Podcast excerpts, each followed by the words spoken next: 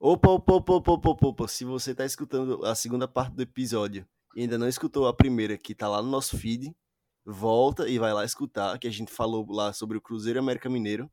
E se você já escutou lá, então fique agora com a segunda metade do episódio, que a gente vai falar sobre o Galo e um giro de notícias. Roda a vinheta.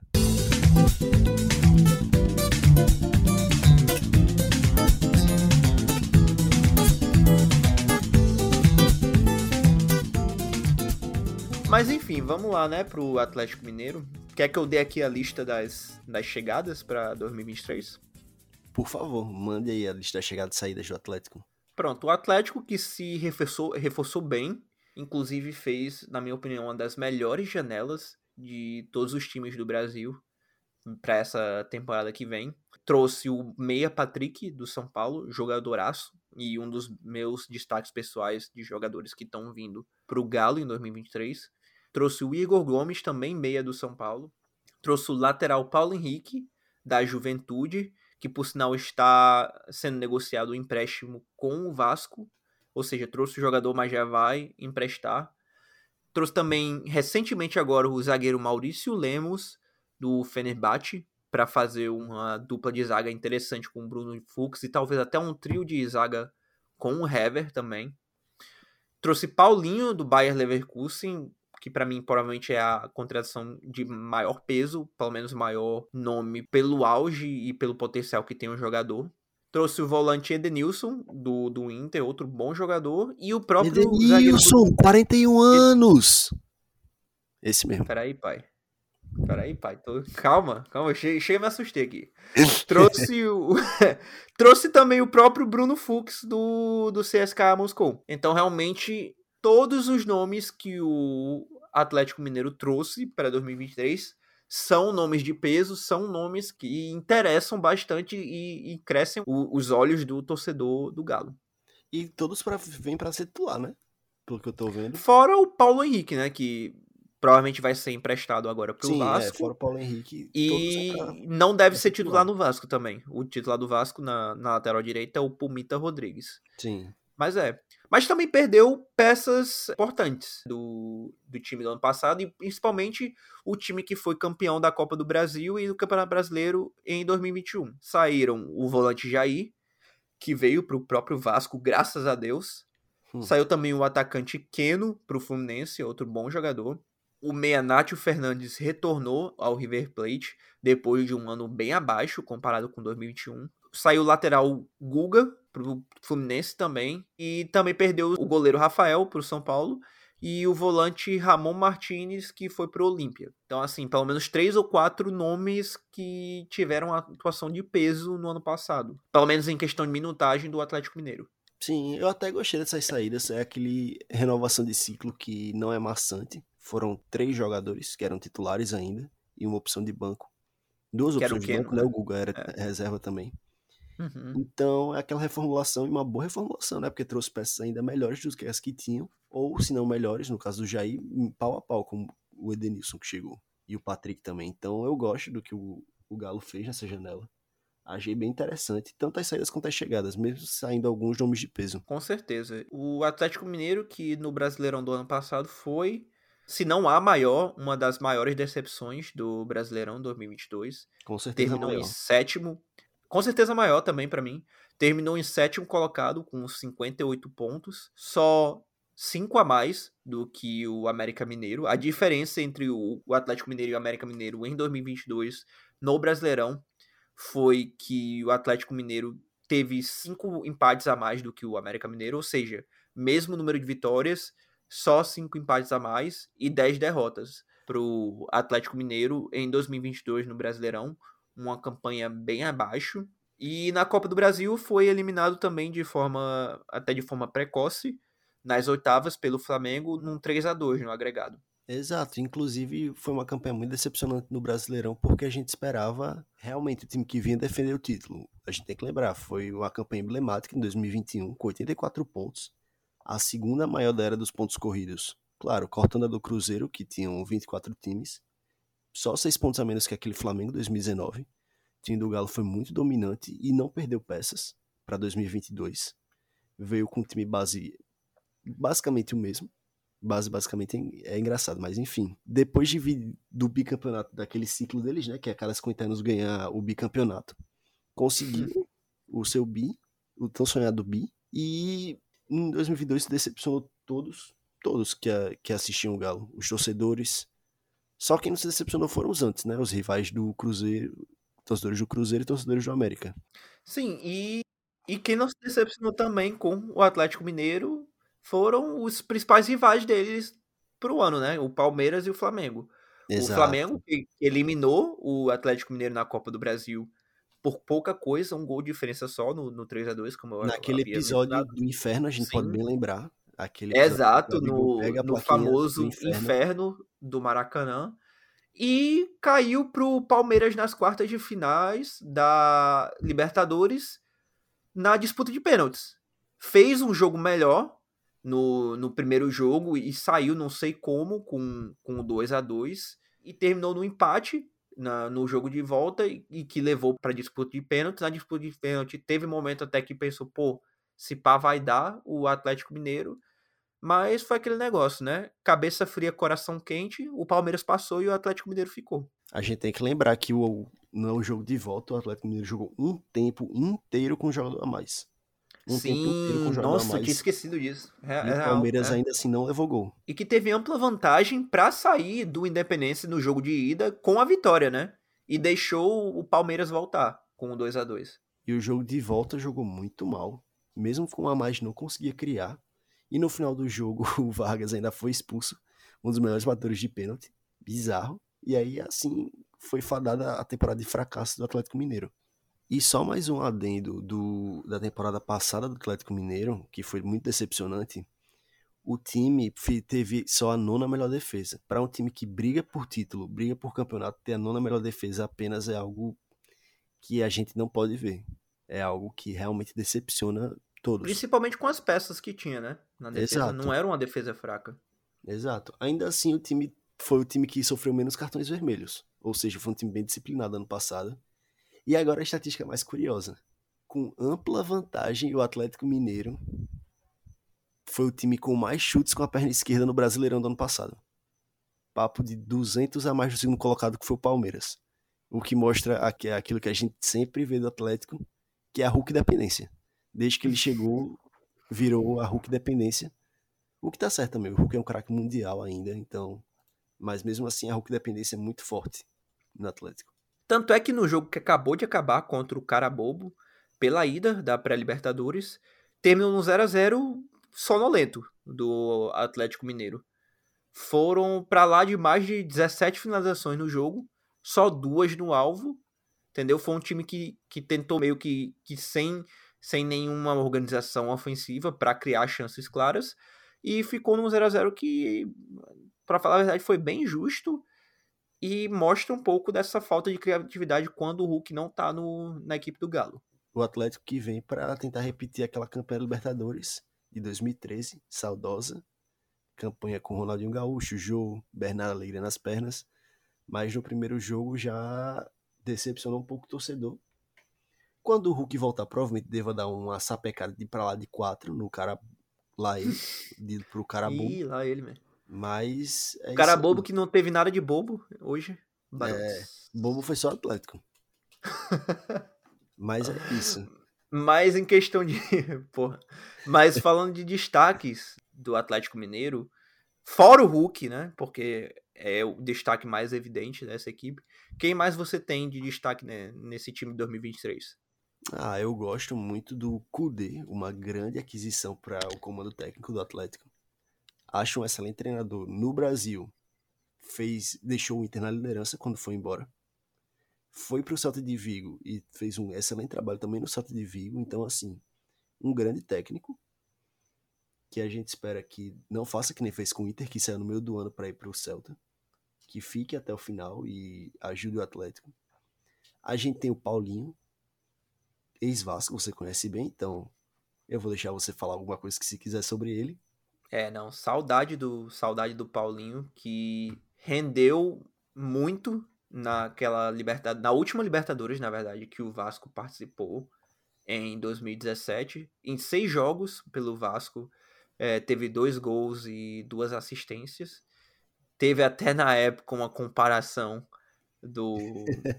eu acho que foi do Globo Esporte, de Paulinho com Lautaro Martinez, porque o Vasco enfrentou o, o Racing, né? Eu acho que pegou o Racing. Pegou na fase de grupo, né? O Racing. Foi na fase de grupos, aquele 4x0 do Racing. Aí foi uma, foi uma matéria assim: Paulinho ou Lautaro Martinez. Ba basicamente, não foi isso que escrito na matéria, em, em letras ditas, mas o tom da matéria era, era Paulinho ou Lautaro Martinez o melhor, só o tempo dirá. E o tempo disse que isso era uma, um absurdo de ser, ser, comentado, né? O Paulinho também era muito comparado com o Vinícius Júnior. Eles surgiram na mesma época e o Paulinho. Outro que o tempo. O tempo deu capote de um jeito. Mas Nossa. o Paulinho não é um mau jogador. Não, ele não conseguiu, não conseguiu se firmar no Bayer Leverkusen. Infelizmente, eu acho que passou o quê? Passou quatro temporadas lá, cinco Sim. temporadas, cinco temporadas lá. Não conseguiu se firmar nessas cinco temporadas volta agora para o Brasil como um jogador de nível muito acima da média. Não, é, Principalmente é, para essa, essa posição de ponta esquerda, que você conta nos dedos jogadores com o nível técnico e físico que ele tem, com, a, com as características que ele tem.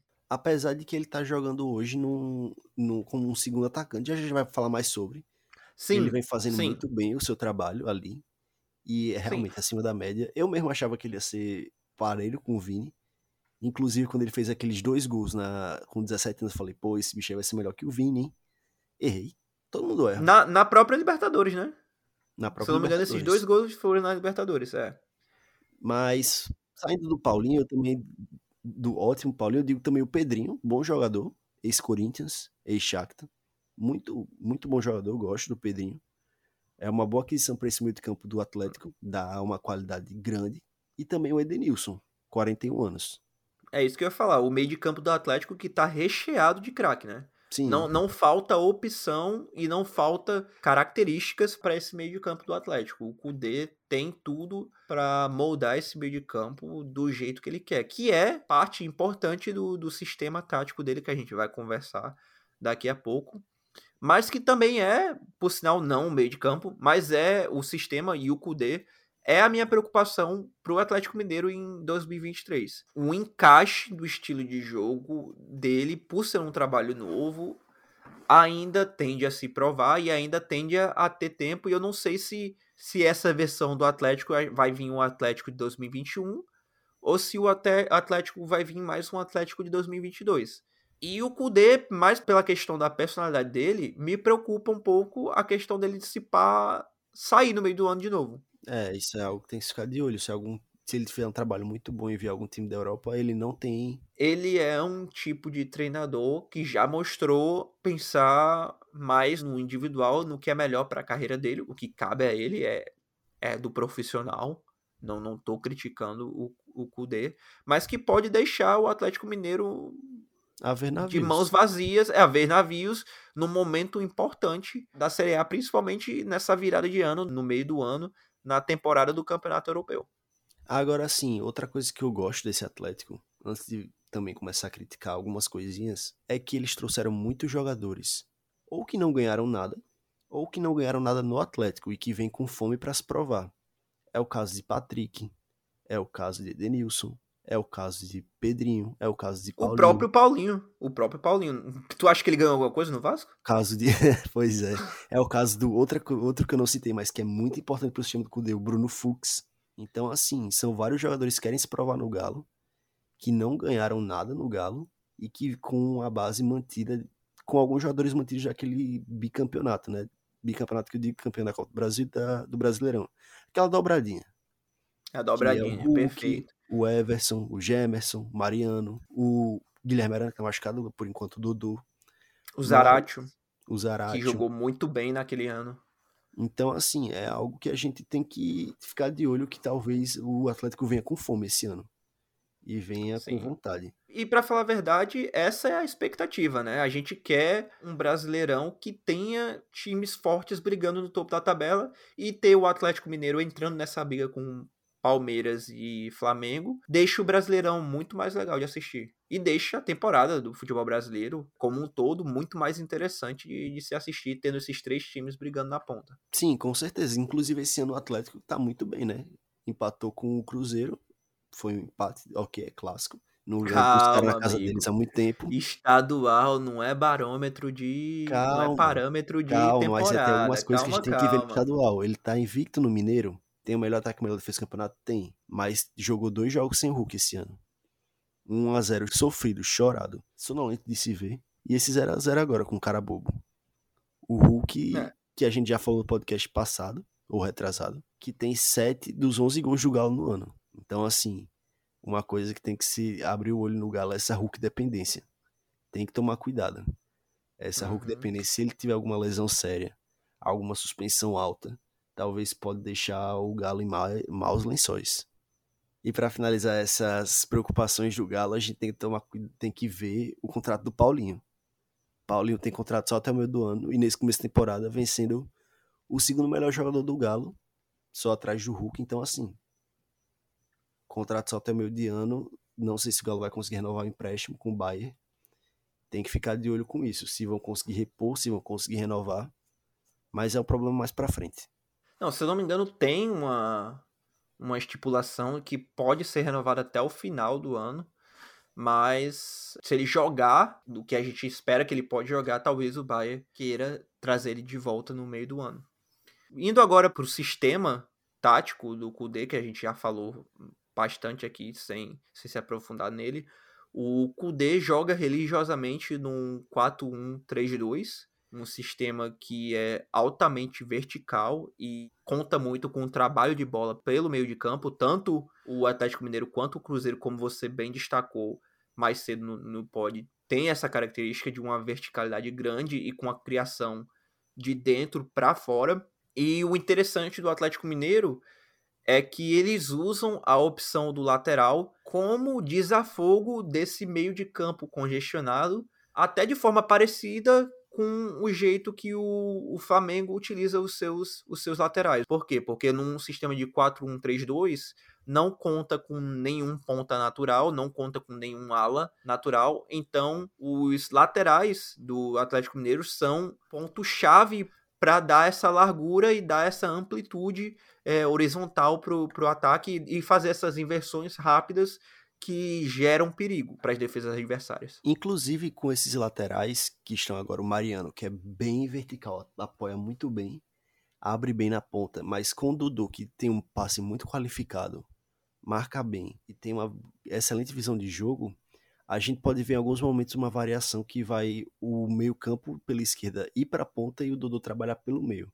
Provavelmente isso é uma variação que não deve acontecer muito quando o Guilherme Arana voltar, que é um cara muito vertical. Eu já ia falar, não nos esqueçamos do, do Arana, que é o que é melhor é... lateral do, do Brasil. Exato, que aparece muito no ataque, tem um apoio muito bom, infelizmente perdeu a Copa e tá perdendo alguns jogos por lesão, mas quando voltar com certeza vai ser um cara que vai trabalhar muito nesse lado esquerdo e o time do Galo tem tudo para melhorar mais ainda do que já tá bom.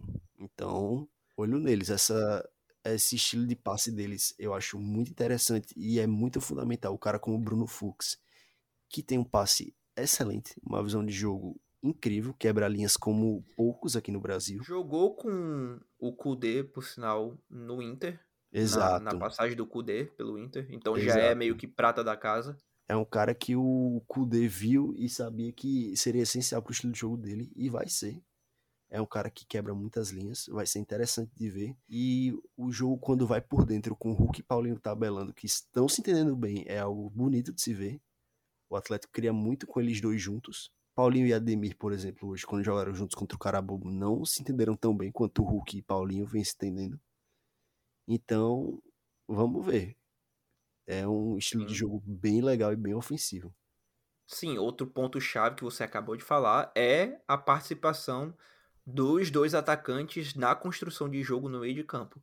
Você vê em vários momentos, é, tanto no jogo contra o Cruzeiro, quanto em qualquer outra partida, na verdade, do Atlético Mineiro, o Hulk descendo para fazer, seja para fazer o pivô, seja para buscar a bola no meio por ter essa qualidade de, de passe, por ser esse jogador completo com qualidade de passe acima da média no Brasil e no continente sul-americano. E procurando sempre lançar. O Paulinho sempre espetar o Paulinho. E o Paulinho também que não tem no passe como a sua maior característica, mas é um jogador competente de lançar também o Hulk em situações de perigos. Então, realmente é, é uma variação muito interessante que o Kudê pode fazer com esses dois atacantes. Sim, sim, o, o Galo tem tudo para brigar lá em cima, mas antes de falar disso, eu quero perguntar a sua opinião. O que, é que tu acha que vai ser a campanha do Galo esse ano pro Brasileirão?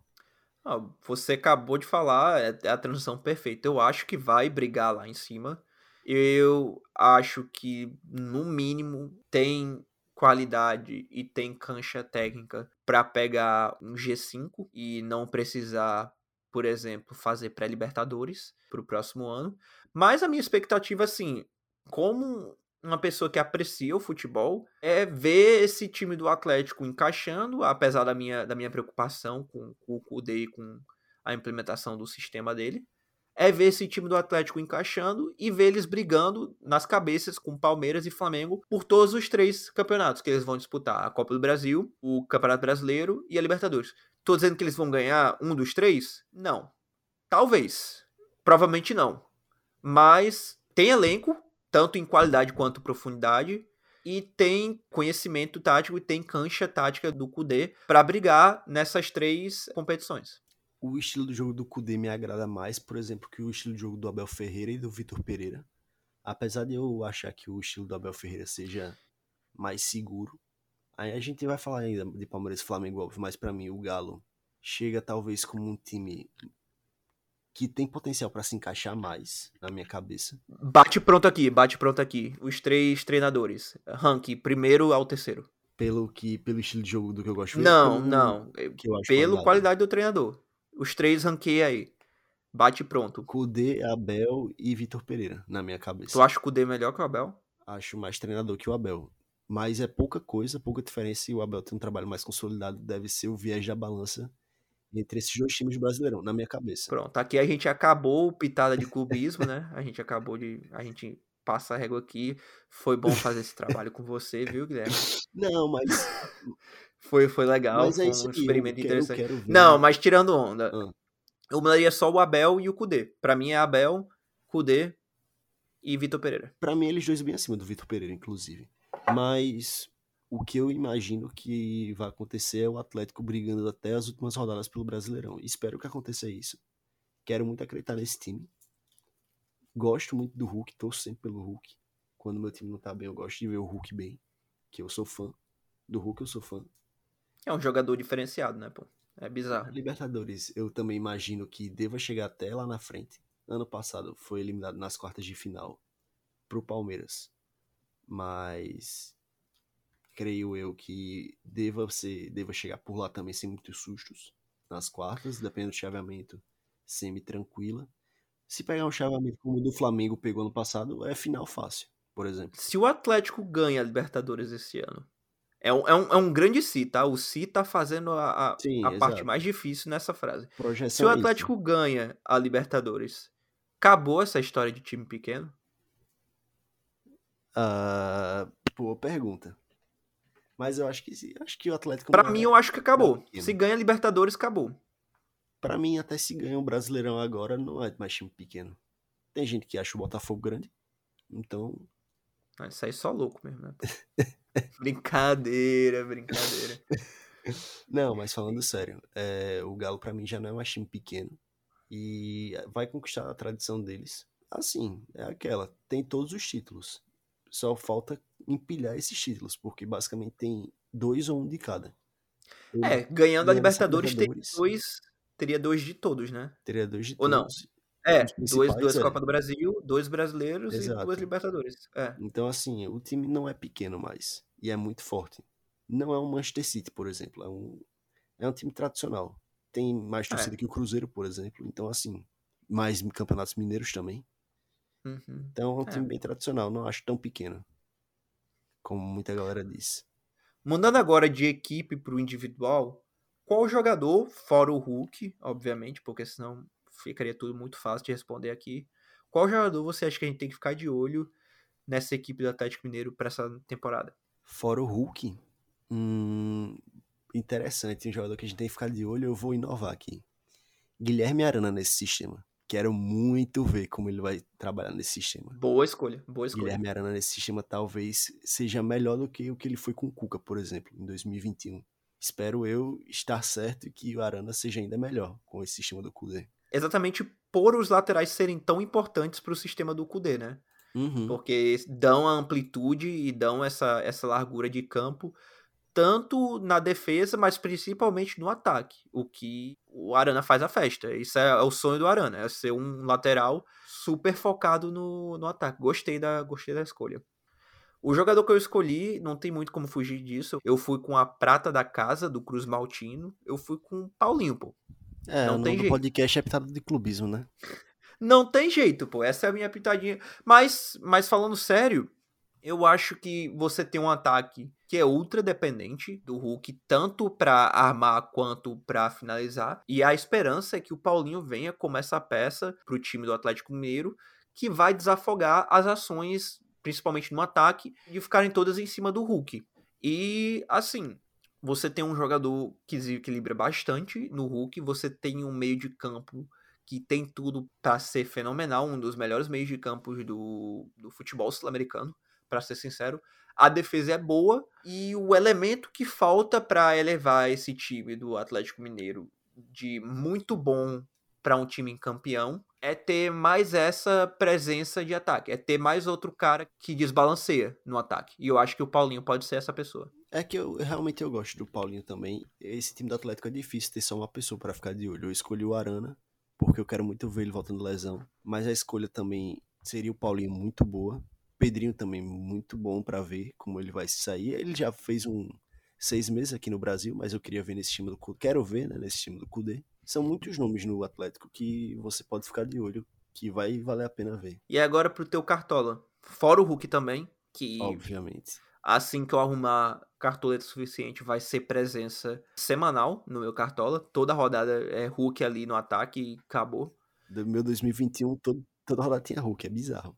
Qual jogador do Atlético Mineiro você vai colocar no seu time do Cartola esse ano? Pô, eu tô imaginando que o Atlético vai ter uma defesa bem trabalhada. Um time que vai ter a bola, vai atacar muito e que tem, vai ter uma defesa sólida. Pensando nisso, quem eu vou escolher vai ser o goleiro Everson. Boa opção, faz suas defesas, pega seus pênaltis. Então é um goleiro que várias, vários jogos vai garantir o SG por ter uma defesa muito boa. E vai ser uma. Não vai ser uma escolha tão cara no mercado, eu imagino. Boa escolha, boa escolha. O Everson realmente foi bem em 2021, não foi tão bem em 2022. Não muito por culpa dele, né? Mais por conta do sistema. Mas eu fui por uma pegada diferente. Eu escolhi o Patrick, que veio do São Paulo. Ele é um o famoso meio de campo que faz um pouco de tudo. Ele é bom em vários aspectos. Em 2022, no ano ele teve nove gols e sete assistências, ou seja, quase chegando ali em dígitos duplos nos dois quesitos. E na equipe do São Paulo, no ano passado, foi o terceiro jogador com maior pontuação no Cartola no ano todo, com 120 pontos. Ele finaliza bem, ele tem uma média de 1.3 finalizações por jogo, ou seja, já é pelo menos aqueles pontinhos garantidos. E desde o Brasileirão de 2019, essa estatística é muito interessante. Desde o Brasileirão de 2019 com o Internacional, ele mantém uma média de 37 desarmes no Brasileirão, na competição.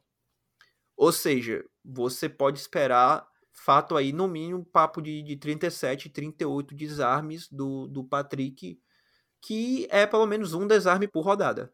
Ou seja, é mais uma pontuaçãozinha aí que vai ser uma constância no seu time. Não é um jogador que vai imitar muito, mas é um jogador que se você colocar no seu time, muito raramente você vai perder pontos com ele. E é aquele cara que vai fazer, toda rodada ele vai fazer 5 pontos. Aquele cara que vai fazer 5 pontos, 5.2, 4.8. Aquele cara que vai estar tá lá naquela média. E é bom para você valorizar no começo, bom para quando você não tá com muito dinheiro, ou e o bom para vai que limita também é uma boa escolha. Tem sempre médias elevadas no Cartola. Com certeza. E para começar o giro de notícias aqui, vamos começar com a notícia mais chocante da semana, que com certeza veio do absoluto nada. Ninguém falava sobre isso na mídia.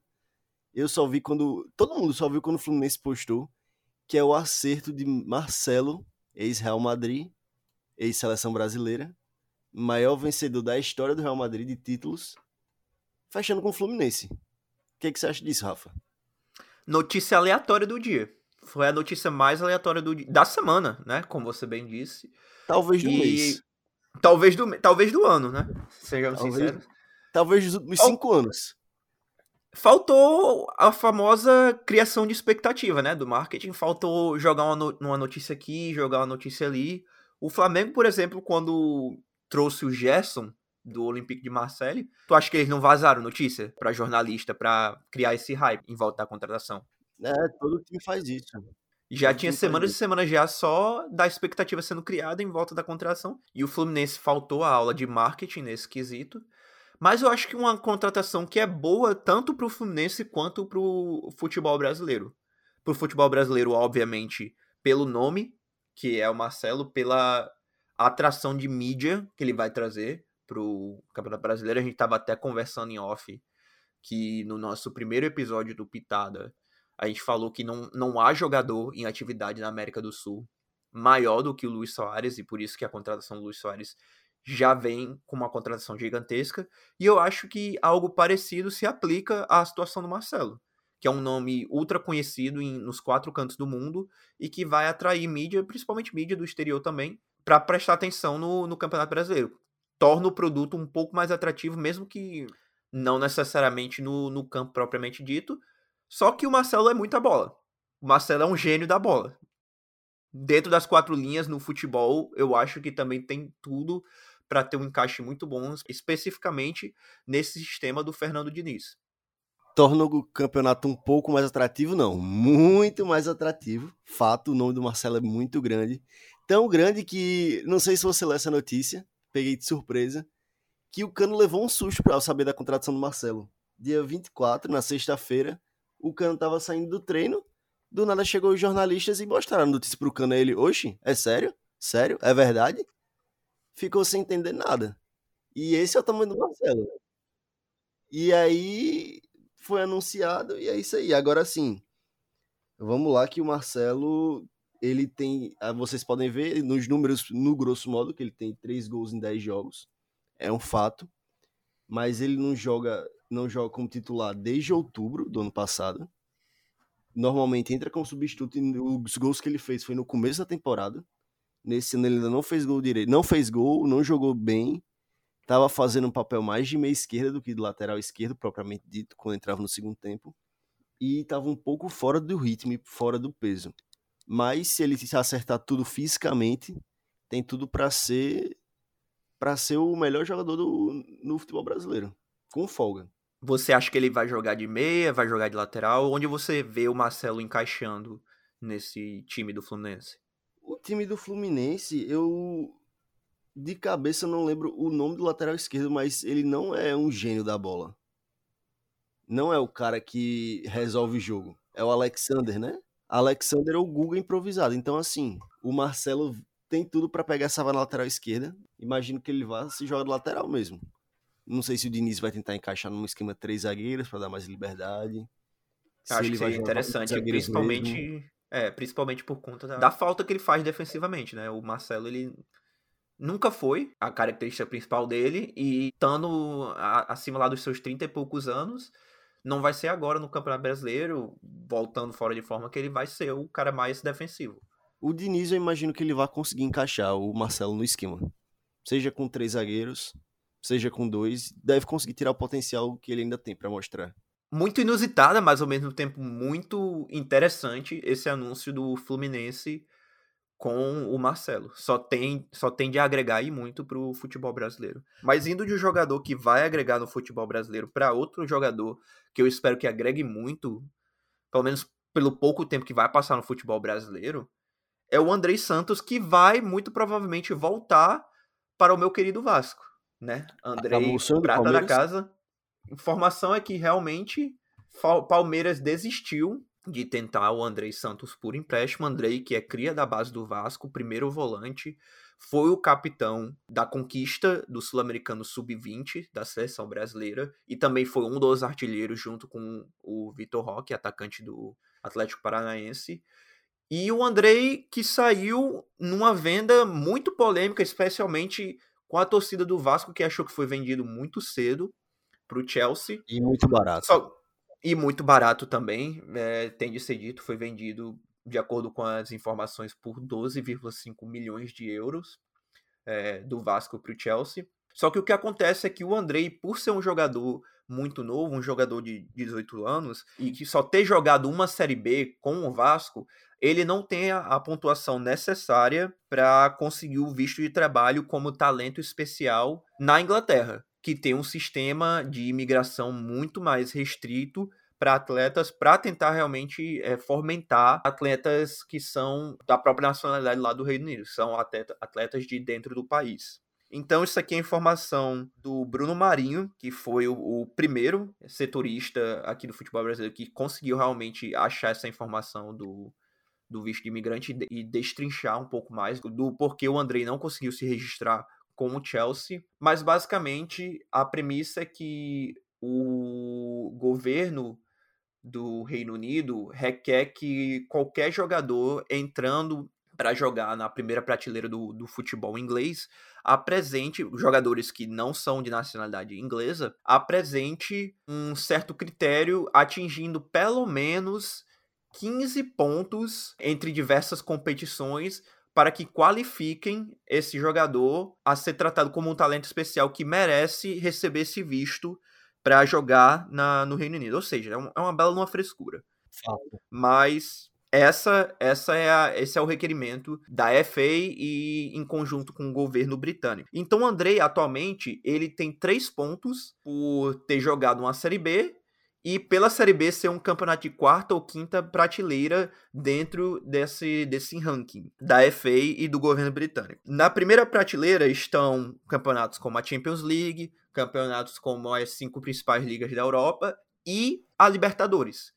que dá só por participação pelo menos 6 a 7 pontos para o Andrei conseguir em, em relação a, a tentar tirar esse visto. Por isso que se falou muito do Palmeiras trazendo o Andrei por empréstimo, por conta dessa facilidade de conseguir muito mais pontos jogando a Libertadores de forma mais rápida. Só que o Chelsea via como primordial ter o Andrei competindo no Campeonato Mundial Sub-20, que vai ter agora no meio do ano, e também tentar trazer o Andrei no meio do ano para o começo da próxima temporada. Exigências que o Palmeiras não quis acatar, porque não queria virar só um, um clube de vitrine, um clube de passagem para o Andrei, para basicamente ajudar o Chelsea nessa história toda. Aí que entra a situação do Vasco, que é o clube formador do Andrei e tem também toda uma relação muito mais afetiva com o jogador e o diretor é, de futebol do Vasco, o Paulo Brax, disse que quer contar com o Andrei,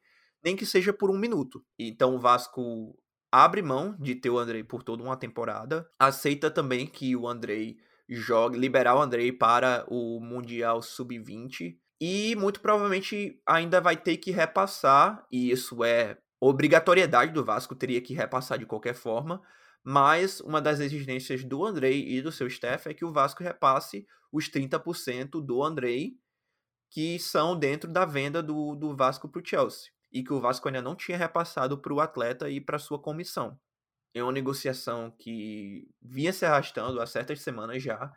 O Andrei estava muito próximo de ir para o Palmeiras, mas pelas exigências do Chelsea, pela insistência do Vasco, Agora parece que o André está muito perto de voltar para casa e ficar pelo menos mais seis meses no futebol brasileiro, o que tende também a agregar e muito ao nível de qualidade, tanto do, do elenco do Vasco, quanto o nível de qualidade que a gente vai ver em campo no Campeonato Brasileiro. O André é uma das principais joias do futebol brasileiro recentemente. Sim, junto o André junto com o João Gomes e o André do Fluminense. Provavelmente deve ser a maior das joias, mas Danilo o André é a segunda maior na minha concepção. Danilo do Palmeiras. E Danilo do Palmeiras, que eu também esqueci. Uhum. Eles quatro são as, os próximos volantes da seleção que devem ir para a Copa. Pelo menos três deles. E o Andrei voltar para o Vasco é uma, é uma coisa perfeita para o time. O time realmente vai ter uma boa dupla com o Andrei e Jair ali no, na volância. Não esqueçamos do Marlon Gomes, que também foi destaque Gomes, no, no Sul-Americano Sub-20. Jogou muito, muita bola o Marlon Gomes. Então, assim, um meio de campo novo com o Jair, também tendo o Jair, que não é novo, mas vai estar lá com os moleques. Eu imagino que vai subir mais ainda o nível do Vasco. Eu esperava que o André fosse ficar pelo menos até o meio do ano. Só fosse ser vendido no meio do ano. No final vai acontecer isso mesmo. Só vai sair no meio do ano. Deve sair em agosto, né? Final de agosto. No começo de agosto, quer dizer, que quando tá começando a pré-temporada dos clubes da Europa. E é um bom tempo pro Vasco. Vamos agora para o sul do Brasil, lá no Rio Grande do Sul, onde o Internacional anunciou dois reforços de peso. Ener Valência, aquele da Copa, e o Arangues vindo do Bayer Leverkusen. Duas contratações que são esperadas para chegar de pré-contrato em julho, para jogar a segunda metade do Brasileirão, mata-mata da Libertadores. Mas tem uma notícia interessante do JB Filho, João Batista Filho, né? Que ele fala que o Inter espera conseguir trazer os dois antes do antes do previsto da janela, que é em julho, trazer para a janela de abril, que aqui no Brasil você pode inscrever os jogadores até abril para o Brasileirão, para jogar a primeira metade, e a fase grupos da Libertadores. Para o estadual já não dá mais tempo. Mas para E não tem nem para quê também, né? Para ser é, sincero, não teria para que apressar eles chegarem só para jogar estadual por jogar. Mas seria muito interessante. Seria muito interessante para o começo já do Brasileirão. E chegando dia 4 de abril para jogar o Brasileirão inteiro e a fase de grupos da Libertadores, é fundamental para o Inter, para ter dois jogadores desse tamanho e desse nível. E eles estão bem esperançosos, pelo menos pelo Arangues. O Valência é um pouco mais difícil, porque ele é titular do Fenerbahçe, e ele só sairia se o Fenerbahçe perdesse chance de título no campeonato turco e fosse eliminado da Europa League. Aí talvez o clube rescindisse amigavelmente com ele. E o Arangues, ele é mais provável de chegar aqui no Brasil antes da janela, pois o Leverkusen já não utiliza ele desde outubro. O técnico Xabi Alonso diz que ainda quer usar o jogador nas rodadas finais da Bundesliga, inclusive até nas oitavas da Liga Europa para rodar o elenco, que é o jogo do Bayer Leverkusen contra o Ferencváros da Hungria. Mas é algo, vi, algo visto esperançoso para o Inter, para ele já chegar no começo do Brasileirão. Chances existem de acontecer. Não vamos ter como cravar, mas o Inter ainda não desistiu de trazer eles para o começo Brasileirão e da Libertadores. Só para complementar a notícia que o Guilherme deu, então o Arangues, o meio campista chileno, já foi anunciado pela diretoria do Inter, até nas redes sociais, de que o pré-contrato foi feito com um jogador do Bayer Leverkusen, ele chega no Inter até, no máximo até o meio do ano. O pré-contrato do Ené Valência foi dado já em diversos meios de comunicação de que foi acertado com o jogador, só que a diretoria do Inter ainda não deu essa oficialização. Estamos gravando o episódio no dia 25 de, de fevereiro. Até agora, a diretoria do Inter não tornou essa contratação oficial, mas a expectativa é que ele vá para a equipe Colorado. E, e, venhamos e convenhamos, né, que esse Valência dá um caldo aí no futebol brasileiro. Muito jogador, muito jogador, um craque da bola. Um caldo que eu digo é coisa de rivalizar com o Soares mesmo. Ali Grêmio e Inter tem um de um lado Valência, que não vai perder muito, porque é matador. Jogou muito na Copa Soares, é um pouco mais velho, mas ainda assim é matador também. E o, e o redor do Inter na minha cabeça, é um pouco melhor que o do Grêmio. Ainda mais fechando com Arangues também. Então, o Valencia tem tudo para brocar gol esse ano. Uma baita de uma contratação, se realmente se concretizar, para vir para o futebol brasileiro. O Arangues eu já acho uma contratação menos certa. Não acho um jogador ruim. O, o Arangues, quando tá saudável, quando tá com ritmo de jogo, é um jogador muito diferenciado, especialmente em relação aos volantes que a gente tem no futebol brasileiro. Mas vale lembrar que nessa temporada, pelo Bayer Leverkusen, jogou um total de 10 partidas, foi titular só em 4, e a última partida que jogou foi uma derrota de 4 a 0 do Bayer Leverkusen pro Eintracht Frankfurt em outubro do ano passado. Então é um jogador que tá fora de ritmo e que não vem mostrando seu, seu futebol há pelo menos uma temporada e meia já. E seguindo, vamos para a próxima notícia, que é a notícia que todo Santista e simpatizantes do time do Santos queriam ouvir, que foi do jogo que aconteceu hoje mais cedo, hoje no sábado. Durante a tarde houve o jogo Água Santa e Botafogo de São Paulo, Botafogo de São Paulo do grupo do Santos. E o Botafogo de São Paulo acabou que está na frente do Santos por um ponto, perdeu o jogo. 1 a 0 para Água Santa. E o Santos agora depende apenas de si para se classificar para a próxima fase mata-mata. Provavelmente vai se classificar em segundo, já que hoje o Bragantino ganhou de 4 a 0. Então passou sem sustos. E o Santos agora vai para o clássico amanhã contra o Corinthians tentar uma vitória e depender só de si na última rodada contra o Ituano. Quem diria, né? O Santos se classificando para o mata-mata do Paulistão. Quem diria, depois de dois anos, é importante para o Santos essa classificação, porque, como a gente já disse num dos podcasts passados, é essencial para a vaga na Copa do Brasil do ano que vem. A Sim, vaga não deve sair importante. dos dois primeiros, já que são cinco pelo Paulista e três dos cinco times devem ficar de primeiro a nono colocado no Brasileirão. Fora esses três, que provavelmente São Paulo, Palmeiras e Corinthians, os outros cinco das oitavas ganham a vaga para a Copa do Brasil. Então é importante demais, ainda mais pelo dinheiro que a competição dá. O Santos disputar ela ano que vem e conseguir depender só de si mesmo nessa reta final, mesmo com o início turbulento. Dá um, uma experiência para o torcedor que viu o Santos ganhar dois jogos seguidos depois de muito tempo. É a última que morre, né? A esperança é a, é a última que morre. que morre. Clássico amanhã contra o Corinthians, deve jogar com tudo também. Corinthians e Fernando Lázaro. E esperamos que seja um jogaço. Jogaço com J maiúsculo. E agora, fechando aqui o nosso podcast e a segunda parte do episódio do Brasileirão dos Mineiros, vou dar aqui uma notícia que é puro suco de futebol e carnaval no Brasil. Notícia da TNT Esportes. Fora do clássico, Vitor Pereira não comanda o Flamengo contra o Botafogo. Motivo? Treinador perdeu o voo por conta das interdições dos blocos de carnaval. E Brasil, e carnaval, parabéns a todos os envolvidos. Parabéns a todos os envolvidos. Fazer brasileiro. Flamengo que jogou contra o Botafogo mais cedo hoje no estádio Mané Garrincha, em Brasília, e que confia tanto no seu elenco que entrou sem o elenco titular e sem o técnico titular, né? Contra a equipe alvinegra do Rio de Janeiro. Perfeito. E no começo do jogo deu certo, né? Deu certo essa estratégia de vir com os reservas, fizeram gol com 20 segundos, mas é isso aí. Flamengo poupou o time nesse jogo contra o Botafogo, porque quarta-feira tem a final contra o Independente Del Vale, Independente Del vale a, a Recopa da Sul-Americana, Recopa Sul-Americana, Recopa Sul-Americana contra o Del Valle. E o jogo é no Maracanã, mas o jogo contra o Botafogo foi lá em Brasília, então seria uma viagem desgastante para um jogo do Carioca que o Flamengo já está tecnicamente classificado. Matematicamente eu não sei, mas teoricamente todo mundo sabe que está classificado. Então, assim, não tem para que cansar o elenco, precisa dessa virada. É um jogo muito importante para a sequência do Vitor Pereira. Muito importante também porque perdeu o primeiro jogo de 1 a 0 E é isso aí. O Flamengo foi com as reservas, vai e quarta-feira tem, tem mais uma final, a última dessas finais do começo da temporada, que provavelmente deva ser única que o Flamengo vai ganhar, se conseguir a virada contra o Del Valle. Então é isso, chega ao fim mais um episódio do Pitada de Clubismo. Lembrando sempre que se você gostou, é, se inscreve no canal, ativa o sininho para não perder nenhum episódio.